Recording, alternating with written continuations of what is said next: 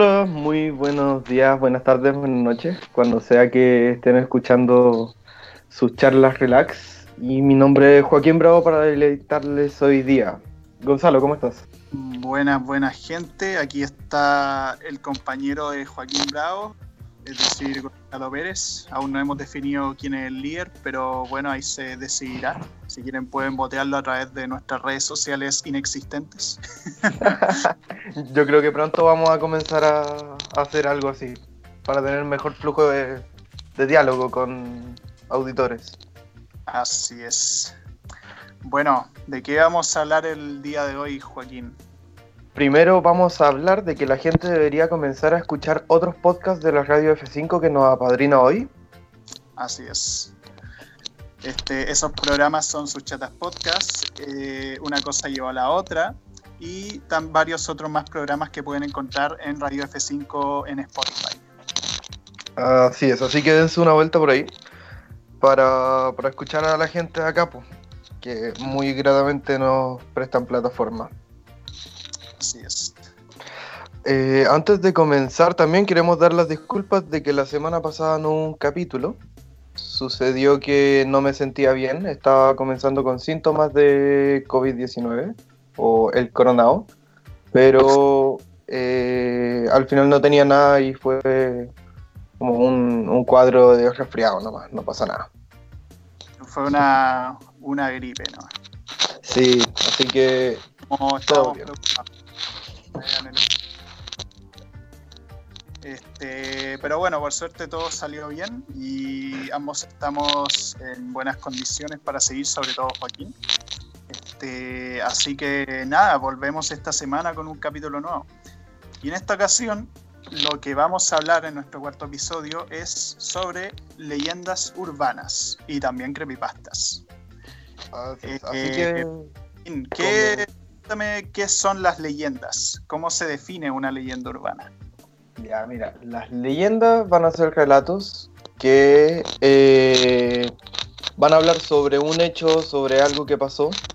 Y en verdad, lo, lo importante acá de la leyenda es que, bueno, se va contando, se generaliza eh, y permea dentro de la cultura, dentro de, del hablar de, la, de lo popular. Lo que lo diferencia del mito es que el mito comienza a hablar de los orígenes para explicar cosas naturales, eh, explicar el, el origen del mundo, cómo funciona el mundo también, ¿cierto? Sí, porque de hecho los mitos que, bueno, obviamente vienen de, de la mitología antigua. Por ejemplo, un mito de la mitología griega es el origen de las estaciones del año, que se decía que la diosa de la naturaleza, creo que era la diosa de la naturaleza, Perséfone, eh, era una mujer que, bueno, vivía en la tierra, creo que era hija de Zeus, pero Hades, el hermano de Zeus, decidió conseguir una esposa, Hades, el dios del inframundo, y como ahí eran todos incestuosos, el culiao se agarró a Perséfone y se la hizo su esposa, y prácticamente la hacía pasar en el inframundo. Pero Zeus le dijo como, ya, weón, ella tiene que pasar seis meses en la tierra y seis meses en el inframundo. Hagamos ese acuerdo, es como, ya, ok. Y cada vez que Perséfone está en la Tierra hay felicidad y todo, y por eso se genera el verano. Y en el inframundo, cuando está seis meses ahí, es el invierno, que antes no se tenía la noción de otoño y primavera. Ese es, por ejemplo, un mito. Un mito Ah. peliagudo de contar, pero un mito al fin y al cabo. Los griegos eran enfermos culiados. Claro, entonces todos estos relatos serían mitos y otras formas de explicar el origen del mundo o, o la existencia cuando ya están un poco más desarrollados comienzan a llamarse eh, religión, pero no vamos a entrar en ese, No, no, en ese no, no, campo, no nos gusta hablar de cosas polémicas. sino que vamos a hablar de leyendas. Por Así ejemplo, las, las leyendas o los relatos chilotes, que son muy conocidos. Y bueno, eso, la mitología chilote del sur de Chile. Muy bonito Claro, lugar. claro. Como con leyendas que son aquellas que conocíamos bien de chico, esas leyendas tradicionales de Chile, sobre todo de Chiloé, y luego vamos a ir pasando poco a poco a las leyendas más populares a nivel universal, luego esas cosas que creíamos de chico, y también a los creepypastas, que son las leyendas de terror más actuales, por así decirlo, y que se han vuelto bastante populares gracias eh, a su extensión por el Internet.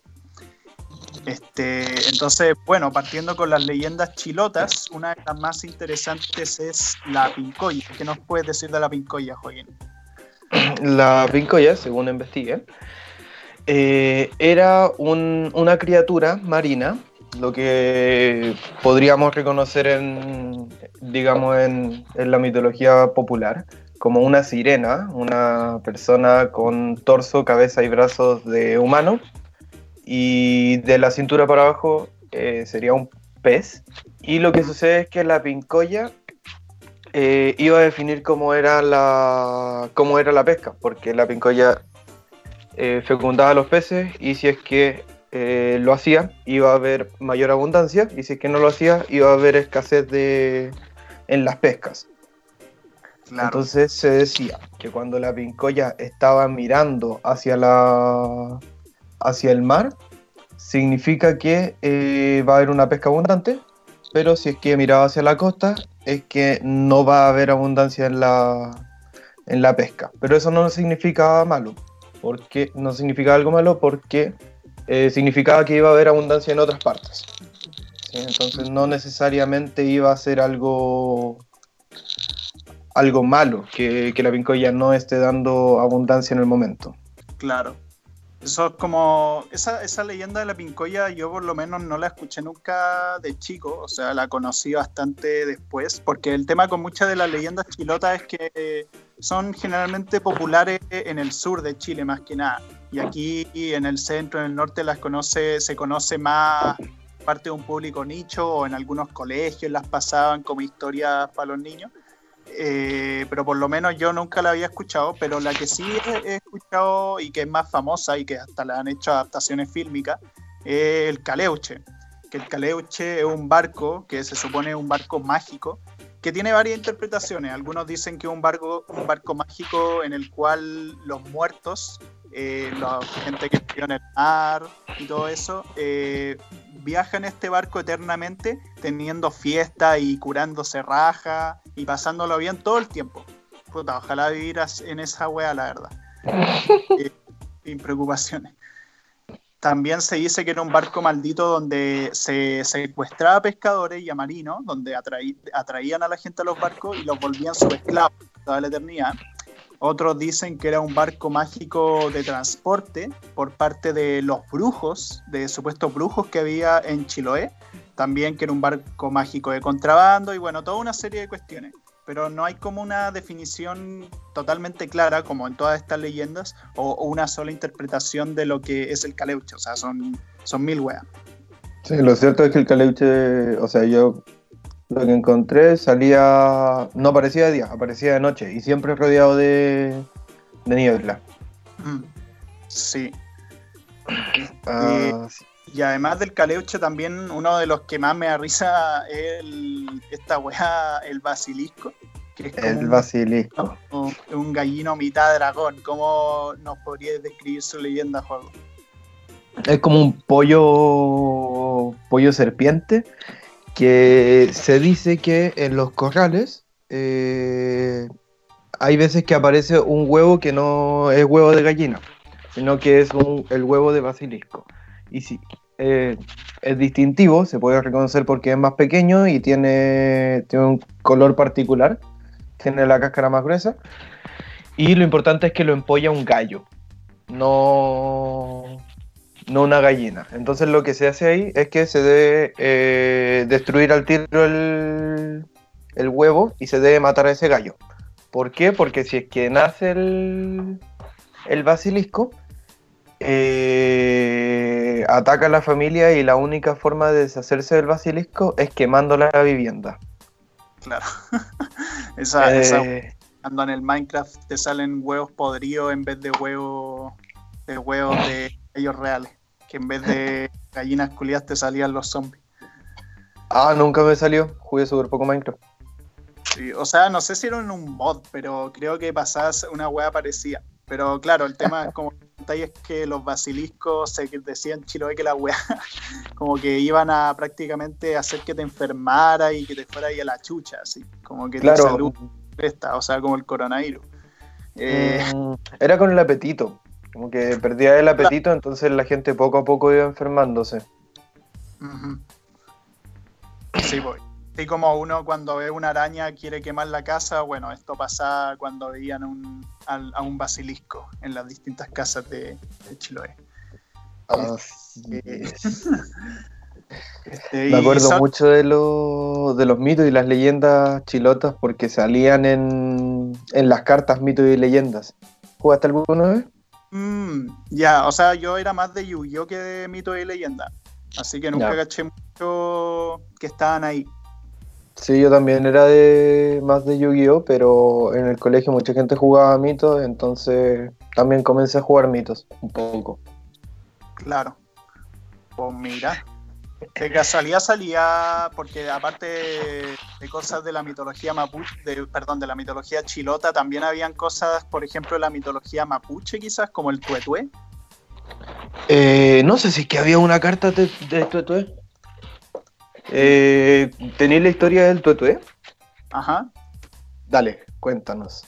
Ah, bueno. eh, el tetué, o también conocido como chonchón, eh, es una cabeza con ala. O sea, es con- no sé mucho en realidad del chonchón o del tetué, pero se supone una, una cabeza con alas que se aparecía a las personas y que se supone el brujo como que tenía que hacer toda una serie de weas para destrozar esta cosa, no sé. No sé si tú sabes mucho del tuetué. El Tuetué no era, claro, como una cabeza de, de, de humano que tenía alas y que uno lo invocaba, si es que uno decía varias veces su nombre, que te venía a cazar en la noche. Claro. Pero Más que se eso, supone.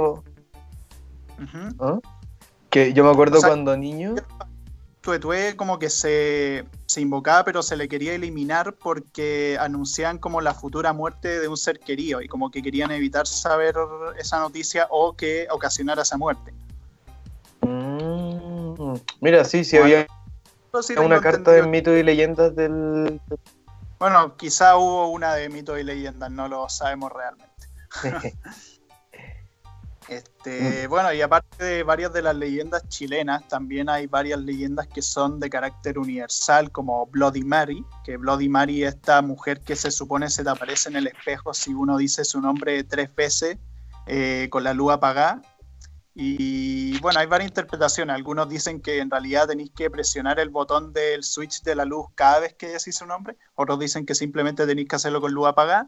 Pero el tema es que aparece Bloody Mary y bueno, te mata. Me acuerdo cuando éramos niños que todo eso como que se mezclaba, porque eso me acuerdo un poco del tetué, como si uno decía varias veces su nombre. Me da miedo porque no sabía si era varias veces en un día o en un momento o en la vida. Entonces muy pocas veces cuando niño dije su nombre, porque pensaba que se iban acumulando y se me iba a aparecer.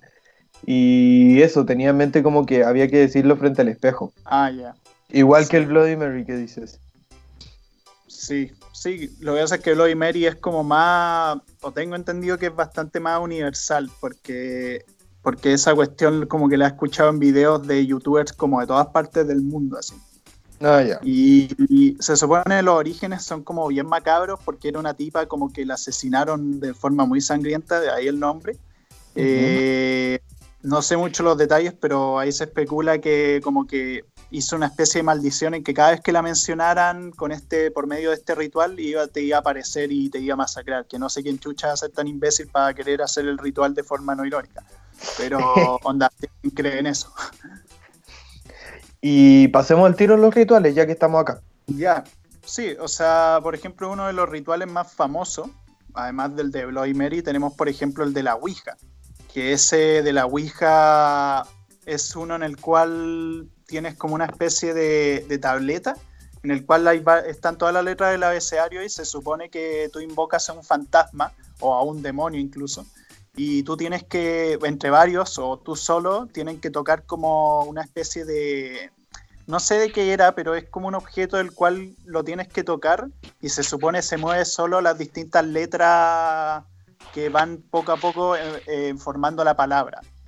Sí, yo me acuerdo que en la Ouija, o sea, las tablas de invocaciones o las tablas de comunicación, no, eh, ese era el nombre genérico, pero Ouija era la primera marca como comercial que comenzó a, a vender las tablas de invocaciones. Esas tablas de invocación. Sí, la Ouija, era el nombre comercial, pero como el nombre genérico era como tabla de comunicación o tabla de invocación, una cuestión así. Claro. Y he escuchado que se hace con vasos, que se hace eh, la misma tabla Ouija, viene con un, con un indicador que es como un, un circulito, una fichita que se mueve. Claro. Eh, con copas también, cosas así, con monedas o quizás como alguna reliquia o un artículo de la persona muerta a la que están llamando. Mm, también puede ser. O sea, sí. Igual yo siempre encontré que la Ouija era de la era de las más falsas de todas, porque siempre tenía que poner el dedo encima del objeto y obviamente alguien lo iba a estar moviendo, por más que dijera, no, no lo estoy moviendo yo, se está moviendo solo. Pero siempre había. O sea, de hecho me acuerdo que en el colegio, no sé si tú estáis, pero con algunos weones como que hicimos, probamos lo de la Ouija, y obviamente no pasaba ni una weá, o sea, era uno... ¿Y no funcionó? No. Sí, de hecho hasta recuerdo que un inspector como que nos retó por estar jugando esa weá. Pero era como, weón, esto es una estupidez, weón. Sí, de hecho creo que la Ouija como que el weón que la trajo la compró en una feria de un balneario. ah, y tenían una Ouija. Sí, una, una Ouija. Es que literalmente la Ouija la, o las tablas de invocación las podía encontrar en cualquier parte. Entonces como que igual le quita un poco su valor como, como de poder así. Porque claro piratear y distribuir tan masivamente es como que ya al tiro caché que la weá vale que eh, no sé, por lo menos la Ouija es como de mis menos favoritos, pero es de los más populares, entonces era bueno mencionarlo. Pero uno no tan conocido, que no sé si tú lo cacháis, es el juego del escondite. No, no, no, no, cuéntame. El juego del escondite, que de hecho podría contar como creepypasta, pero como estamos hablando de rituales, lo mencionaré ahora. Es un juego en el cual eh, tú tienes que usar una muñeca o un muñeco, eh, donde tienes que introducirle toda una serie de objetos, que si granos de arroz, que si sal, que si una gota de tu sangre para marcar tu conexión con el muñeco. Toda una serie de cosas bien raras. Eh, y el tema es que tenéis que meter a ese muñeco en una tina con agua caliente. Claro, entonces lo metes ahí y lo que tienes que hacer es, es, irte del baño y tienes que agarrar un cuchillo de cocina de estos grandes, tienes que ir al, al, muñeco y tienes que enterrarle el cuchillo y diciéndole te encontré. Entonces, así esa wea. Y ahora decís al muñeco, ahora es tu turno y tú te tienes que esconder en la casa. Y ahí ya te podías imaginar lo que pasa después. Eh, te buscaron, ¿no? Sí, o sea, se supone que el muñeco cobra vida y te tiene que buscar. Ya, ¿y solo busca a la persona que invocó? Eh, claro, o sea, obviamente lo recomendado es que lo hagáis solo en tu casa, porque si mm. hay más personas podéis involucrar al resto. Eh, pero sí, evidentemente como que te tiene que buscar a ti. Ahora, tú podés determinar el tiempo en el cual puedes te puede buscar el muñeco. Onda, tú podés ver cuánto querís torturarte con que el muñeco te esté buscando. Porque, bueno, si decís como en una hora, si no me encuentro en una hora, tenéis que salir del escondite, encontrar dónde está el muñeco, que se supone ya no va a estar moviéndose. Animado. Y tenéis que tirarlo de tu casa y quemarlo para que no vuelva. Pero ese no lo había escuchado. La gente que ha distribuido esta historia siempre recomienda no hacerlo encarecidamente eh, y asegurarte de que esté lo más lejos posible de tu casa aún quemándolo. Porque se supone que lo que hacéis con ese juego es invocar una presencia que toma posesión del muñeco. Ah, ya. Ahora, yo no, yo soy bastante escéptico, lo debo admitir, pero admito que esa, ese ritual tiene está como bien armado, por así decirlo. Tiene como toda una lógica, está como súper bien estructurado. Y hay gente que ha subido videos supuestamente haciendo este juego, que de hecho le han salido bastante bien. O sea, son bastante tétricos y todo, y saben cómo hacer esto que me gusta del buen terror, que no mostrar como a la criatura maligna, sino que dar como detalles sutiles de que podría estar ahí. Claro, sí. movimiento y sonido y toda esa serie de cosas. Esa es una leyenda urbana que es bastante popular en internet. Ya, me acordó un poco eh, la, la mandrágora. Que no sé si es que la. Ahí cuentan. A ver. En el laberinto del fauno cuentan la, la leyenda de la mandrágora, que es una planta que cuenta la leyenda que tiene poderes curativos, que es una planta que quiso ser humana, pero no pudo ser humana. Entonces, si es que se hace como cierto ritual, como se deja bañando en leche tibia abajo de una cama, por ejemplo, mientras va alimentándose la mandrágora, se va sanando la persona que está en la cama. Ya. En la película en particular lo usan para, para evitar un aborto espontáneo. Claro, esa es la película de Guillermo el Toro, la, sí. a la que se está hablando. Esa misma. Sí, de hecho se parece harto. No sé, quizás tú, quizás el juego del escondite tuvo inspiración en esa película, o quizás no. Puede ser, no conozco otras formas de, o sea, eh, en Harry Potter también hablan de mandrágoras, pero como plantas mágicas, que mm. tienen otra aplicación, que sería despetrificar, o sea, quitarle la condición de piedra a algunas personas que han sido hechizadas así. Claro. Pero esa planta tiene como leyendas fuera de la ficción o no sé, no investigué. Mm. de eso no investigué. Bueno, como un, dato así que se me... interesantes que vienen de la ficción y derivan en cosas reales. O sea, yo creo que probablemente esa leyenda, la del laberinto del fauno, algo de incidencia pudo tener en el juego del escondite, probablemente. Puede ser.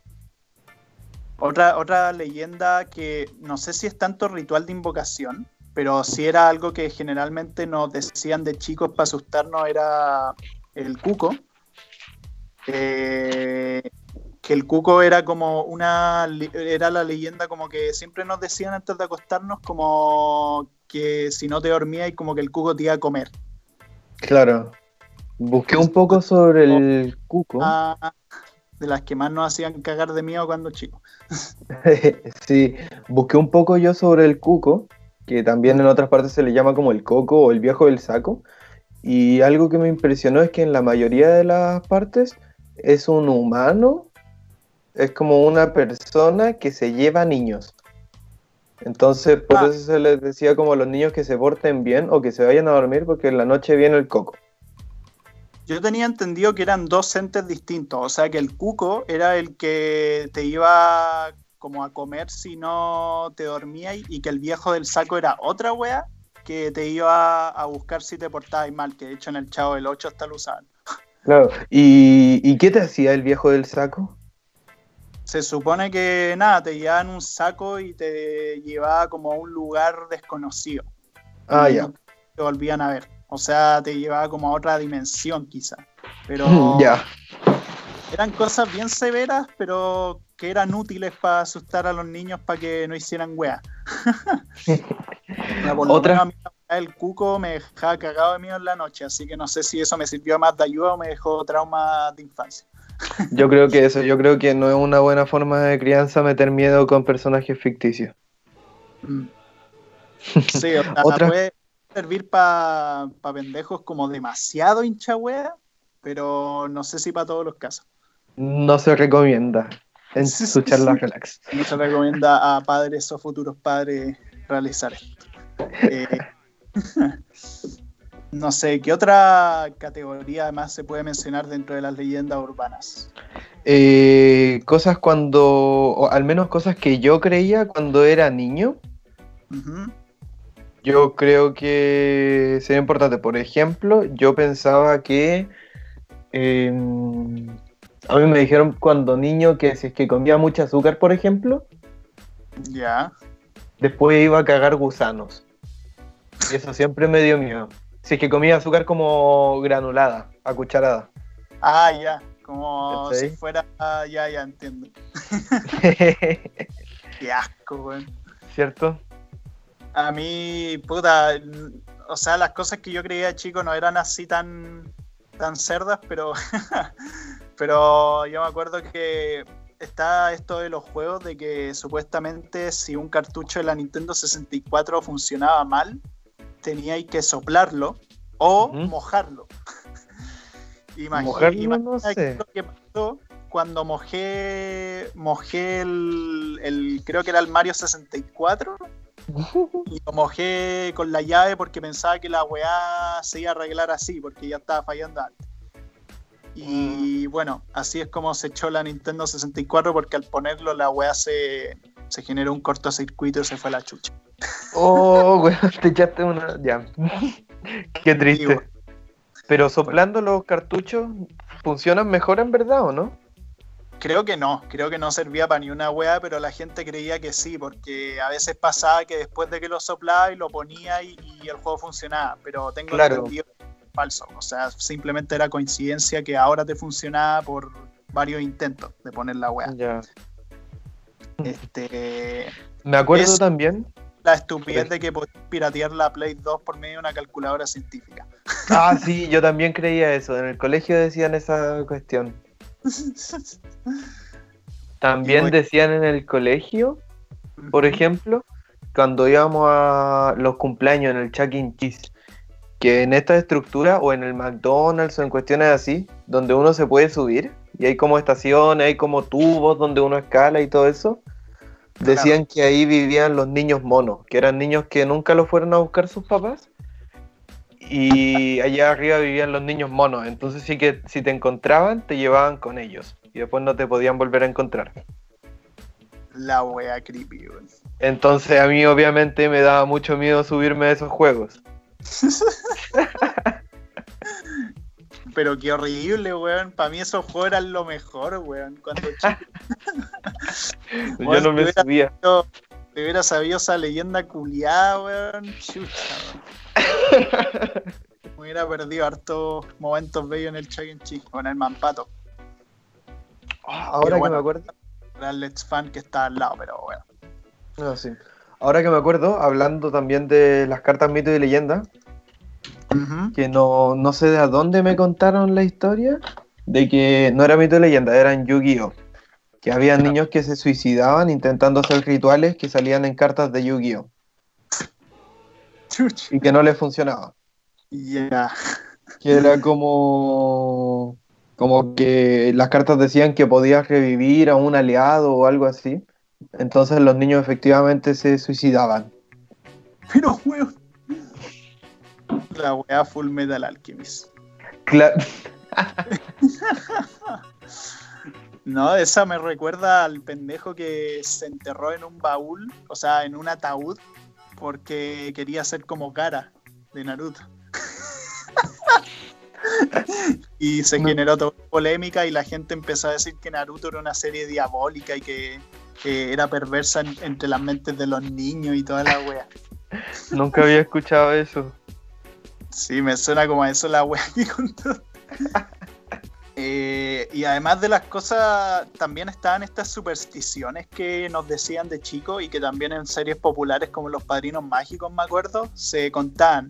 Como esto de que supuestamente si pasaban gatos negros cerca tuyo o pasabais debajo de una escalera o se caía la sal, teníais mala suerte. Sí, Eso- eso está mucho más arraigado en la cultura popular que, que muchas de las otras que, que hemos Sí. mencionado. De hecho, no sé si llamarlos leyendas, pero igual podría decirse que son en parte como parte de las leyendas, porque igual son cosas que se creen popularmente, pero que no están comprobadas a ciencia cierta. Así que quizás sí caben dentro de la categoría. Claro, sí. Así como O- también las teorías conspirativas de la weá de la llegada de los humanos a la luna, que supuestamente fue falso, o la teoría de los reptilianos, que son los Claro, supuestos pero, que dominan el mundo.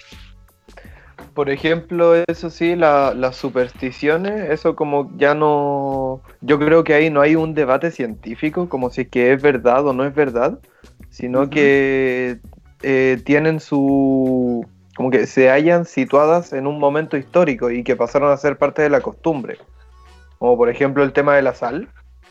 Sí. Que, que si es que se cae la sal en mala suerte, como económicamente, porque antes la sal valía mucho, entonces si te caía o se debía dejar en la mesa para que la otra persona la tome. Así se sabe a quién se le cae la sal y quién ha desperdiciado sal. Ah, ya, ya, ya. ¿Cachai? O por ejemplo, eh, cuando uno hace salud y chocar los vasos. Sí. Que se hacía antes como en símbolo de, de confianza, que se chocaban y se mezclaban los contenidos de los vasos. Así si es que, por ejemplo, yo te quería envenenar, y chocábamos los vasos, ambos nos envenenábamos. Claro. pues mira, es como la. Bueno, de hecho, los gatos negros también tienen un origen con eso de que antes se creían las brujas en la época de la Inquisición, que siempre las brujas eran consideradas como estos seres ocultistas que siempre eran buscados por la iglesia y que siempre están acompañados de gatos negros. Entonces, de ahí surge que los gatos negros dan mala suerte también. Claro, el otro día vi un post en Instagram que decía, a ver, ¿qué tal si es que los gatos negros no dan mala suerte, sino que detectan la mala suerte y van para avisarte? Pero como los ignoramos, seguimos en nuestro camino y ocurre el hecho desafortunado. Por eso, gente, siempre es bueno acariciar a los gatos y quererlos mucho. Me gustan mucho los gatos, pero soy alérgico. F, weón. F, Big F. Sí, weón, qué paja esa weón. Este, ¿Pasemos a los creepypastas? Sí, de hecho los creepypastas justamente una de las temáticas más interesantes porque son leyendas, para definirlo muy simplemente, son leyendas urbanas de terror modernas distribuidas a través de internet. El nombre viene de copy-paste, es decir, copy y pega, pero añadiéndole la palabra creepy, o sea, aterrador, porque muchas de estas historias siempre se distribuían así, onda, la gente copiaba la historia y las pegaba en mil foros distintos, en la época en que se usaban mucho más los foros que ahora, mm. o no existían las redes sociales más populares. Este, porque, por ejemplo, uno de los creepypastas más famosos, que creo que tú también hayas escuchado, es Lenderman. Sí. Que este famoso hombre delgado que se parece a mí porque soy igual de alto que él. Deberíais disfrazarte de Lenderman. Sí, weón, debería. El problema es que tengo un terno vomitado, entonces no sé si sería muy bueno eso. No, yo creo que no.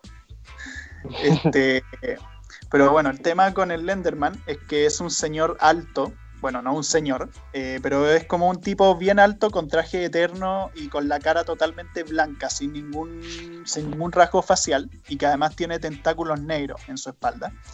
La cosa con el Lenderman es que surgió en los foros Something Awful, como en un concurso. Surgió un concurso de dibujo de gente que hacía dibujos de personajes de terror.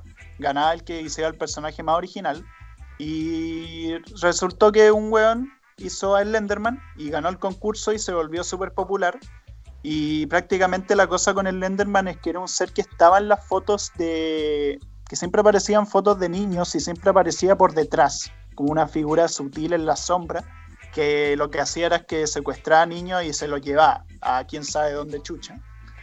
Y el mm. tema con el Lenderman es que causó tanto revuelo que yo diría se volvió de los personajes de Creepypasta el más popular de todos, por lo menos durante un gran tiempo, porque el Lenderman llegó a ser parte de una web serie hecha por un youtuber eh, que no me acuerdo el nombre, perdón por eso.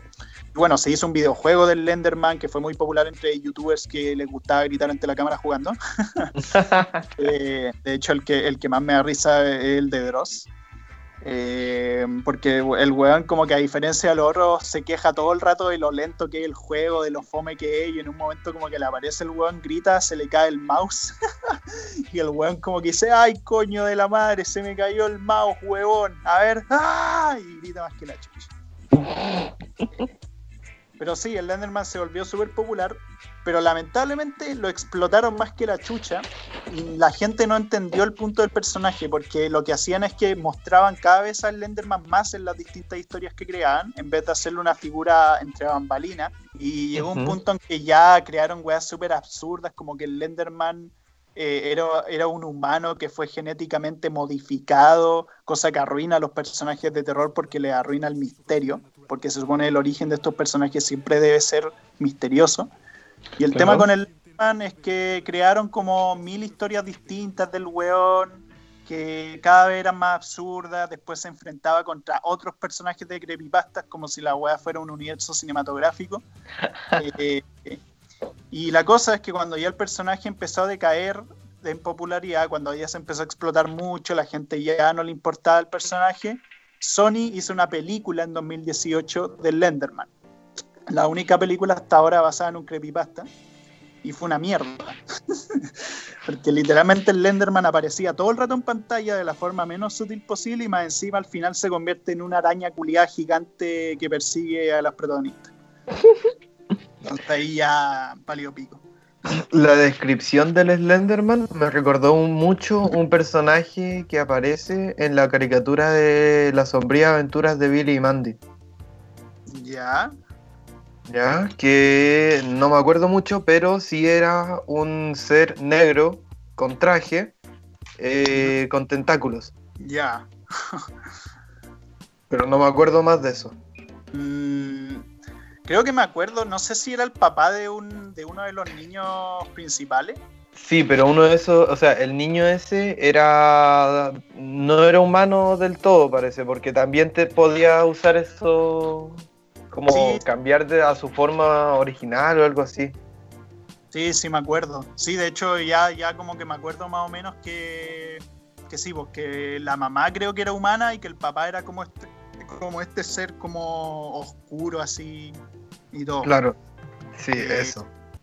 Sí, seguramente algo de inspiración pudo haber tenido ahí, aunque de mm. hecho creo que las inspiraciones del Enderman vienen más como antiguamente porque hay como ciertas imágenes medievales de un ser como esquelético muy alto que se supone la gente de la sombra. Se dice que había una inspiración, pero no hay seguridad del todo. De hecho, el autor del Lenderman, él mismo no ha verificado como de dónde se inspiró. La única frase conocida del weón es como el weón se lamenta de que arruinaron a su personaje. Eh, pero sí, esa es la cosa con el famoso hombre delgado.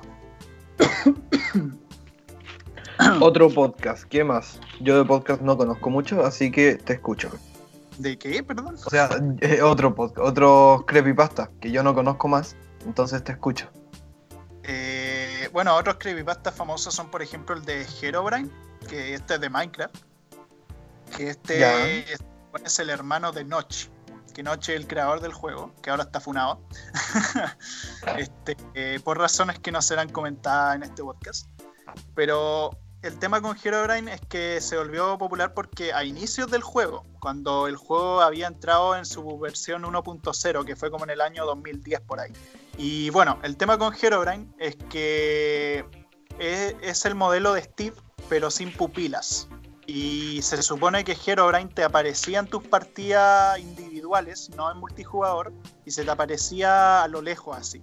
Y como que te veía detenidamente. Eh, y como que el weón después desaparecía. Ya, ¿y no te hacía nada? No, o sea, según varias leyendas no te hacía nada, pero era raro que te apareciera porque es como estáis jugando una partida offline. Mm. Claro. Entonces no puede haber nadie más. Mm. Y bueno, durante mucho tiempo que había gente que decía que este weón le enviaba mensajes medio turbios, así como que te iba a perseguir y toda la cuestión. Y durante mucho tiempo se especuló que era el hermano muerto de Notch. Que eso fue invención pura, porque esa weá se la sacaron de quién sabe dónde. Porque que, bueno, según ciertas declaraciones que después resultaron ser falsas, eh, Notch dijo que tenía un hermano, pero que había muerto hace mucho tiempo y que tenía el nombre de Herobrine. Pero el tema es que eso fue. Eso se demostró que era falso y después Notch aclaró que él nunca tuvo ningún hermano en su vida, ni menos que se llamara Herobrine. Entonces, la Herobrine fue una historia interesante, fue una historia entretenida, pero evidentemente como todos los creepypastas no era real y seguramente fue algo que se le ocurrió a la gente porque Minecraft igual es un juego que tiene elementos medio tétricos a veces. Sí, como el Slender. Sí, bueno, de hecho el Slenderman. ¿El Slender es del Slenderman? ¿Como que es una referencia a él? Sí, sí, se supone que sí. Eh, para los, que no lo sepan, Enderman es un enemigo en Minecraft que es como una wea negra larga que, como que tiene poderes de teletransportación y es como el enemigo más fuerte del juego, sin contar los jefes. Mm. Eh, y claro, el tema es que Minecraft como que igual tiene momentos en que te metía a cueva y suena una música súper tétrica así. De hecho, la oscuridad en el juego te deja para la cagada si no tenían antorchas. sí. Sí, eh, y aparte como los sonidos atraviesan paredes. Sí. Sí, uno puede estar de la nada ahí y, y suena un zombie y uno se asusta. Sí. Este, otras creepypastas muy populares son los de los famosos creepypastas de episodios perdidos de series animadas. Que de eso hay mucha onda. De, toda, de todas las series animadas que te podáis imaginar, hay un creepypasta de el capítulo perdido de. Onda, por como cuando el coyote se come el correcamino. Claro, el weón finalmente se lo come y obviamente la escena es súper gore así, y lo desmiembra y lo hace mierda. Porque todos estos episodios perdidos siempre son la misma wea y después voy a especificar en los clichés. Pero, por ejemplo, no sé, pues, Eddie Eddie tiene el capítulo de que se explica por qué los weones no tienen padres y que se supone todos murieron en un trágico accidente. Eh, y cosas así, como o que por ejemplo Coraje el perro cobarde, eh, Muriel y Justo viven en un limbo. Y que por eso lo atacan seres tan extraños constantemente. Y por eso además la casa está alejado literalmente de todo. Pero, ¿Pero son capítulos perdidos que explican esto o son como análisis, teorías recopilatorias? o sea, algunos son teorías, pero otros son capítulos perdidos en que se demuestra esa cuestión. Y que siempre tienen como elementos muy tétricos que no serían aptos para los niños. Y la más famosa de todas es de Bob Esponja, que es el famoso capítulo, el supuesto capítulo del suicidio de Calamardo, que, que según el capítulo, o sea, según la historia, que de ahí de hecho surgieron muchas historias más de otras series, que se decía que los trabajadores de Nickelodeon encontraron como esta cinta del capítulo y nada, pues que era una cinta perdida y nadie sabía quién la había hecho y todo, y la pusieron frente a todos los ejecutivos, frente a todos los buenos que trabajaban en Nickelodeon y empezaron a ver el capítulo. Y como que siempre se describe que, que el capítulo era como con una estética medio oscura, con una edición rara, que hacía cortes muy abruptos, y se supone que el capítulo consistía en que Calamardo iba a hacer un concierto con su clarinete. Y el tema es que, nada, pues hace el concierto, pero mientras está tocando como que todo el mundo lo abuchea y todo el mundo como que lo putea porque lo está haciendo mal. Pero según la historia se describe como que los abucheos eran demasiado realistas y que las caras de los personajes se veían muy como con rasgos como muy exagerados así. Ya arrugadas, como gritando de dolor, como que la actuación de voz se iba a la chucha, así, y que los ojos se veían muy realistas como de ser humano. Y nada, Mardo se deprime y después como que el weón aparece en su casa llorando y después mira la cámara, los ojos se le ponen rojo, empieza a llorar sangre y el weón agarra una escopeta, se dispara en la cara y la sangre como que cubre toda la pantalla. Así. Qué tétrico. ¿Ah? No, nunca lo había escuchado. Me pareció muy triste y muy tétrico. Sí, y el tema es que además de eso, después de la muerte de Calamardo, mostraban supuestamente como imágenes de niños muertos, para agregarle más a la wea, pero imágenes reales. What the fuck. Y, nada, pues que los ejecutivos vomitaban y quedaban para la cagada y nunca supieron quién hizo el capítulo, quién lo animó, ni nada por el estilo. ¿Y quién lo hizo? No, no se sabe. Y... Un medio pena Calamardo. Sí, bueno, pobrecillo. Este, la cosa es que después de eso, lamentablemente, surgieron muchas historias que quisieron ser el wannabe de Suicidio Calamardo y todas copiaban las mismas weas, todas. Onda, empezaron a surgir como, como pura historia de que siempre los ojos de los personajes se veían realistas, como que todo, todos los diálogos eran como súper turbios, los cortes abruptos, y siempre todos los personajes en estos creepypastas tenían ojos rojos y lloraban sangre, todos. Y nada, ese cliché se explotó hasta el punto del absurdo, y en YouTube se cubrió de videos, especialmente hechos con Loquendo, eh, tratando estas historias de serie animada. También he escuchado, el creepypasta que sí he escuchado es el del Pueblo de la Banda. Ya. O... ¿Era el del Pueblo de la Banda o era de una torre maldita de un Pokémon? O sea, es que sí, la torre está en ese pueblo. Ah, ya, ya, ya. Háblanos de esa, de esa historia. Bueno, en la historia del pueblo de la banda, que de hecho, además de creepypastas de serie animada, hay mucho de videojuegos, está lleno. Este, se dice que el pueblo de la banda, que es un pueblo del Pokémon rojo y azul, o sea, los primeros juegos de Pokémon. Y, la cosa es que se, la música que tiene ese pueblo cuando entráis ahí, a diferencia de todos los demás temas del soundtrack, de la banda sonora, era bastante más tétrico de lo normal. De hecho, uno puede buscar la melodía en YouTube y efectivamente el tema es bastante tétrico va a ser un juego para niños. Porque de hecho el pueblo en sí es un pueblo de Pokémon y fantasmas. Ya. El tema es que, según la leyenda, el tema original de Pueblo de la Banda, en la versión japonesa del juego, era mucho más creepy, era mucho más jodida, y de hecho está en YouTube, porque es real que ese tema existió, pero según la leyenda que debido a esa canción, que después la cambiaron en Occidente, se suicidaron 100 niños, o más de 100 niños. ¿Por qué? Porque la melodía era tan. tenía como unos tonos tan fuertes de audio que se supone como que hacía que los niños como que le explotaran los tímpanos y era tan insoportable el dolor que los buenos se mataban. Entonces, lo que hicieron en Japón es que Nintendo cambió la melodía y sacó el juego de nuevo. obviamente es falso, no murió ningún niño. pero lo que sí es cierto es que la melodía de la versión japonesa se cambió a la versión occidental porque sí es cierto que esa, esa se llama la chucha con lo tétrica que... Ya, eso me hizo acordar, sí, cuando era niño, no sé si nos contaban muchas historias o algo así, pero me acuerdo que era como común el tema de suicidios colectivos de niños. Como...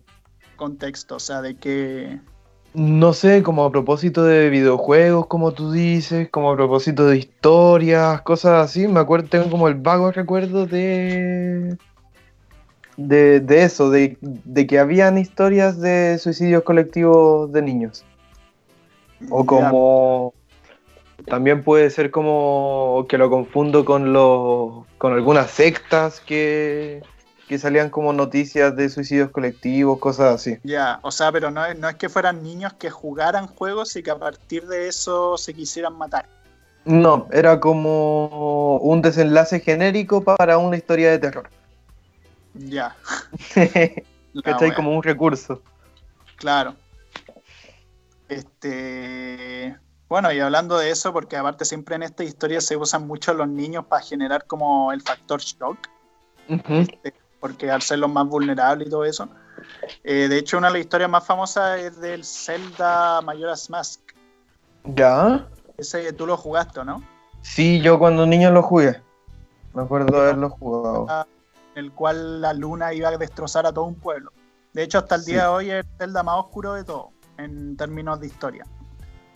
Y la cosa es que la historia del creepypasta que se hizo a partir de, de ese juego, que se hizo en 4chan, eh, es uno de los creepypastas más populares de juegos que hay, que trata sobre Ben Drown o Ben Ahogado, que se supone un weón eh, compró en una venta de garaje, que la venta de garaje es un cliché muy sobreutilizado en los creepypastas de juego, por culpa de esa leyenda.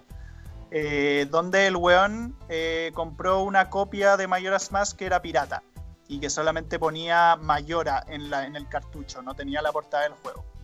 Ya. Y el tema es que cuando empezaba a jugar, el juego obviamente no era el mismo juego de siempre. Sino que era una versión medio distorsionada en el cual tu personaje estaba como de la cintura para arriba doblado completamente, donde el Link está todo machucado. Y la cosa es que a lo largo del juego te iba persiguiendo una estatua bien creepy de Link, que de hecho está en el juego original, pero era una cosa distinta, tenía un significado distinto. Pero esta estatua en el juego te persigue y se supone que es el espíritu del niño que tenía la copia original y que se ahogó. Porque de hecho, cuando tú entras al juego, la partida guardada que está ahí es de una que se llama Ben. Ah. Entonces se supone que el niño se ahogó en el lago, en un lago, porque de hecho en la copia maldita recorrí harto la parte de los Sora, que son las criaturas como acuáticas del juego. Esta parte, y la estatua está ahí constantemente, y ahí se sobreentiende que el niño que tenía la copia del juego se ahogó. Ya. Eh, nunca lo. ¿Ah? porque era bien bastante aterradora de ver, sobre todo si erais niño y escucháis estos creepypastas. Sí, el tema como de las ventas de garage. Eh, no sé, es como un buen recurso que uno que pueden poner como para darle anonimato, para no dejar huella, entre comillas, para que sea irrastreable y, da esa sensación como de incógnito, de no saber de dónde viene, cosas así. Claro. El tema igual con eso es que, o sea, en esa historia fue un muy buen recurso y en otras historias también pero el tema es que después todos los creepypastas, porque yo de chico escuchaba muchos creepypastas ya eh, todas, casi todas, siempre usaban el recurso de la venta de garage. Todas. Ya. porque un problema que tienen los creepypastas es que se repiten mucho, más que en cualquier otro formato de historia, se repiten demasiado los clichés, se repiten demasiado las fórmulas eh, y bueno, de por sí muchos de estos creepypastas son escritos por niños. Entonces, muchos de estos creepypastas, cuando uno lee la historia original, están mal redactados, con errores, con errores ortográficos, y todas son como descripciones como muy burdas o muy eh, vagas de los acontecimientos. La que conté de Ben Drown fue hecha por un weón como llama adulto y con una historia mucho más armada. Pero ya vienen después las historias medio copia, que todas son como lo más básico así como un weón como que te aparece en la pantalla y te dice te voy a matar y con los ojos ensangrentados y sale de la pantalla y te mata. Ah. es como el 95% de los creepypastas que voy a encontrar en YouTube. Eso igual puede ser que se repitan mucho los, los tópicos, por ejemplo, como a ver, en mitos y leyendas que sean más locales y que sean tradicionales. Eh, uno puede encontrar similitudes quizás por, eh, por territorialidad, por ejemplo. Las leyendas chilotas se pueden parecer a las que son más del norte o como, como la mitología greco-romana que se parece entre sí o encontrar como parecidas entre uno y otros. Pero como por el tema de, que son tradiciones, se mantienen durante mucho tiempo y la mutación es muy corta, pero van a estar influenciadas por otras igual. El tema del creepypasta, como un fenómeno de internet, eh, seguramente sea que las copias se dan igual, pero quedan ahí, pues no evolucionan en la tradición. Claro, o sea, se quedan como videos como videos de Loquendo que se vieron se vieron una vez así, lo vio hartos niños, pero después se olvidan o simplemente están ahí nomás. Pero no son como cosas que se vuelven tan populares, porque aparte no son tomadas muy en serio porque son demasiado exageradas en general. Sí. porque por lo menos las leyendas urbanas más clásicas que comentamos antes son cosas que tenían su elemento medio perturbador, pero no eran, nunca eran tan gráficos. O sea, nunca incluían desmembramiento, eh, masacre ni mucha sangre. O sea, eran cosas que era para explicar el origen de algo o eran como leyendas como más, no sé si decir light, pero que estaban ahí, que tenían como cierto simbolismo y que tenían una sutileza, que tenían como una forma de ser más este, eh, corrientes, por así decirlo, no cosas tan exacerbadas. Claro, usa como el, el creepypasta usa como mucho lo, lo visual, así como imagínate esto con mucho gore. Claro. Sí, o sea, por ejemplo, Tails Toll. Tails Toll es un muñeco de Sonic, que de hecho es el muñeco de Tails, de, colas. este es Sonic, es como un erizo amarillo que tiene dos colas. Y la cosa es que Tails Toll es un personaje que salió en un juego de Sonic que era de carrera, un juego bien antiguo. Y el tema es que es un muñeco de Tails que se veía relativamente creepy, pero tampoco tanto. Y la gente hizo un creepypasta de esa wea.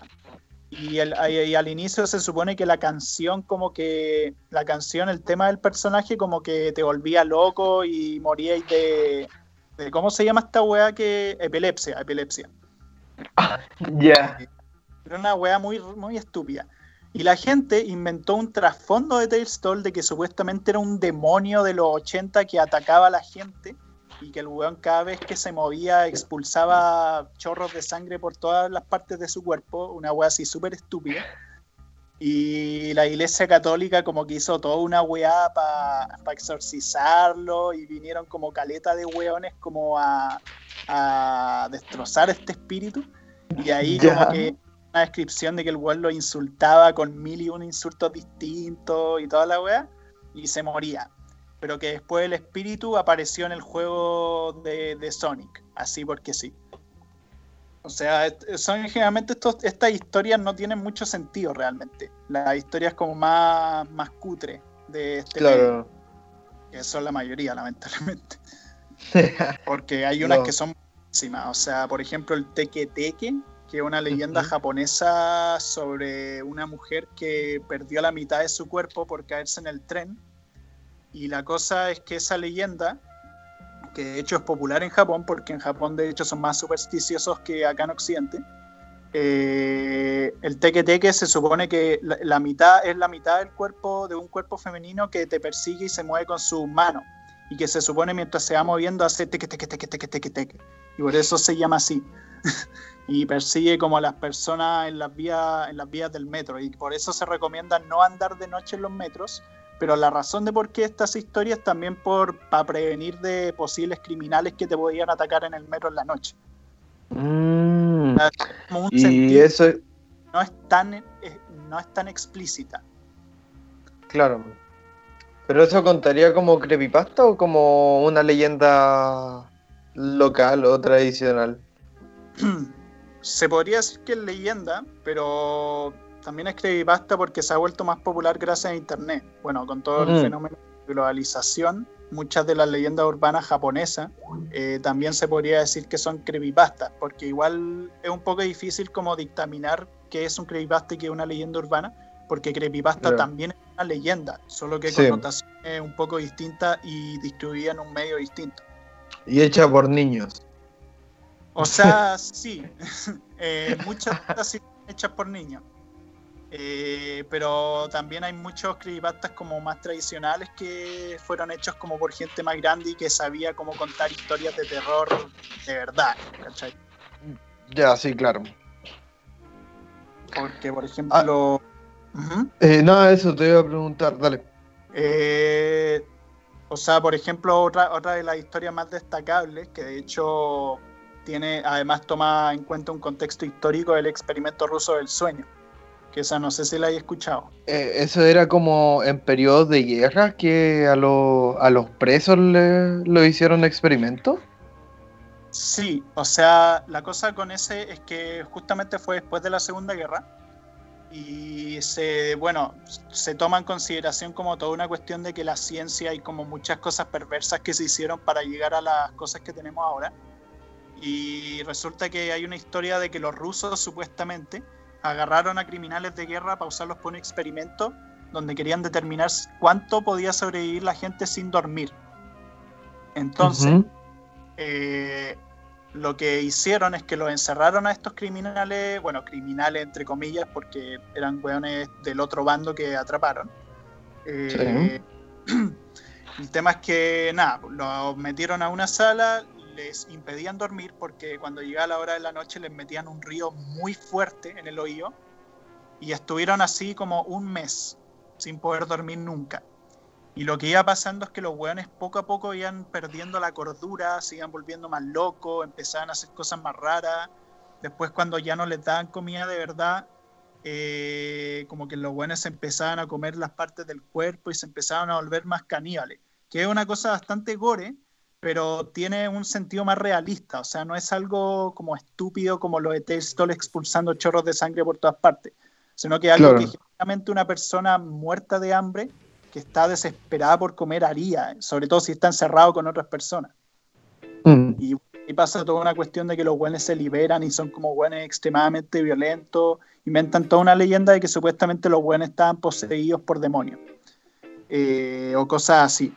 El final no me gusta mucho, pero toda la parte contextual que tiene esa historia y la parte como más verosímil que tiene, eso sí se me hace más interesante. Sí, eso sí. Y como tú decías, como que da cuenta del tema de las ciencias. Claro. Vamos llegando ya al final. ¿Algún otro otro mito, otra historia que te acuerdes? ¿Que te gustaría contar para ir cerrando? O sea, no realmente siento que igual abarcamos hartas cosas, hartas leyendas conocidas, otras no tan conocidas, varios creepypastas.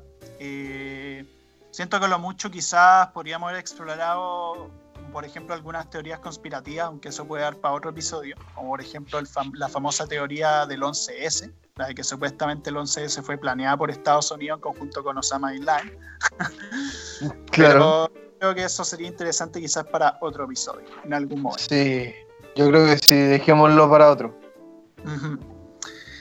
Bueno, eh, gente, eh, nos vamos despidiendo. Espero que les haya gustado nuestro programa del día de hoy. Que hayan tenido buenos recuerdos de muchas de estas historias. Quizás otros no tan buenos recuerdos. Eh, y nada, les invitamos nuevamente a ver los demás programas de Radio F5. Eh, recuerden escucharnos en Spotify. Y eso, Juaco, tus despedidas. Sí, eh, me di cuenta que llevamos todos los capítulos, o sea, yo al menos, me he despedido mal. Digo que estaremos el próximo jueves, o sea, el próximo viernes, pero en verdad nosotros grabamos el viernes y seguramente la gente que lo escuche estará disponible para el sábado o para el domingo. Así que eso, nos vemos, o sea, nos escuchamos el próximo capítulo. Yo creo que va por ahí. No, el otro capítulo, o sea, en las buenas tardes, mañana o noches como, como putas madres sean. Así es. Adiós. Que estén muy bien.